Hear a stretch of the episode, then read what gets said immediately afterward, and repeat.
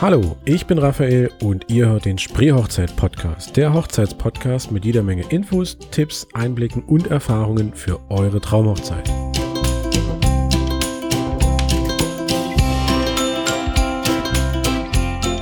Moin ihr Lieben und willkommen zur Folge 3 des Spreehochzeit Podcast. Heute mit einem Thema, bei dem es vielen Hochzeitspaaren und angehenden Hochzeitspaaren eiskalt den Rücken runterläuft. Das Thema Regen zur Hochzeit.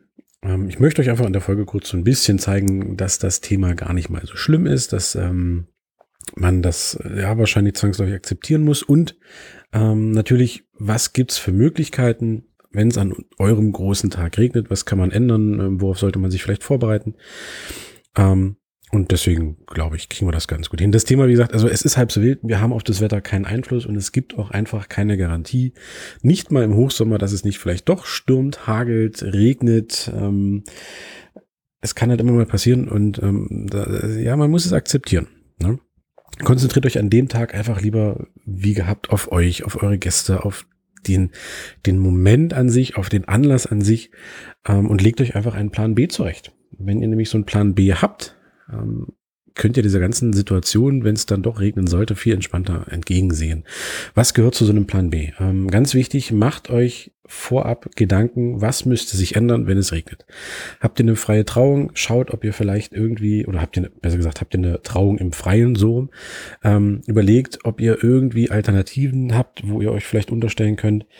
Oder ihr habt überlegt, oder ihr, ihr plant, ähm, Kaffee und Kuchen draußen zu servieren. Macht euch Gedanken, wo können wir uns zurückziehen, unterstellen, wie auch immer, wenn es an dem Tag selbst doch regnen sollte. Ne? Also überlegt wirklich, geht diesen ganzen Tag durch ähm, und überlegt euch wirklich immer für jede Situation oder für jeden, ich nenne es jetzt mal Tagesordnungspunkt, ähm, eine kleine Alternative, die regensicher ist. Ähm, das macht ihr so lange, bis ihr dann beim Punkt Paar-Shooting seid, denn da komme ich ins Spiel. Ähm, ich handhabe das so, dass man den Regen einfach in den Paar-Shootings mit unterbringt. Er gehört ja nun mal einfach zu dem Tag, er gehört auch dementsprechend mit zu euch.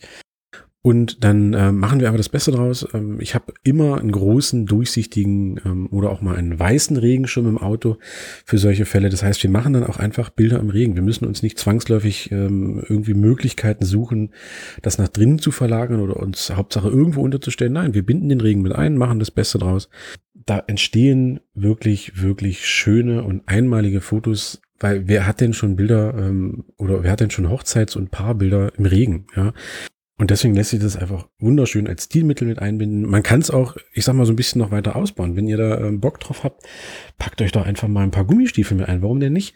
Ja, ähm, da kann man so viel draus machen aus dieser ganzen Regensituation, dass ihr im Nachhinein, glaube ich, oder wette ich, ähm, den Regen als gar nicht mal mehr so schlimm empfindet. Ne? Weil es da einfach, wie gesagt, so viele schöne Möglichkeiten gibt.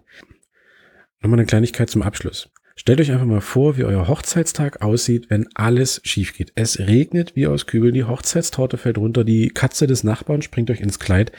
Oder, oder, oder, wie sieht denn dann eure Ehe in 10, 15 oder 20 Jahren aus? Ähm, wahrscheinlich doch genauso, als wenn der Tag komplett perfekt gelaufen wäre. Was ich euch damit eigentlich sagen will, es ist völlig egal, wie eure Hochzeit verläuft. Es hat keinen Einfluss auf eure Zukunft oder auf eure Ehe oder auf ähm, die weiteren Jahre, die ihr miteinander verbringt und schon gar nicht, ähm, ob es an dem Tag geregnet hat. Also von daher macht euch da nicht verrückt.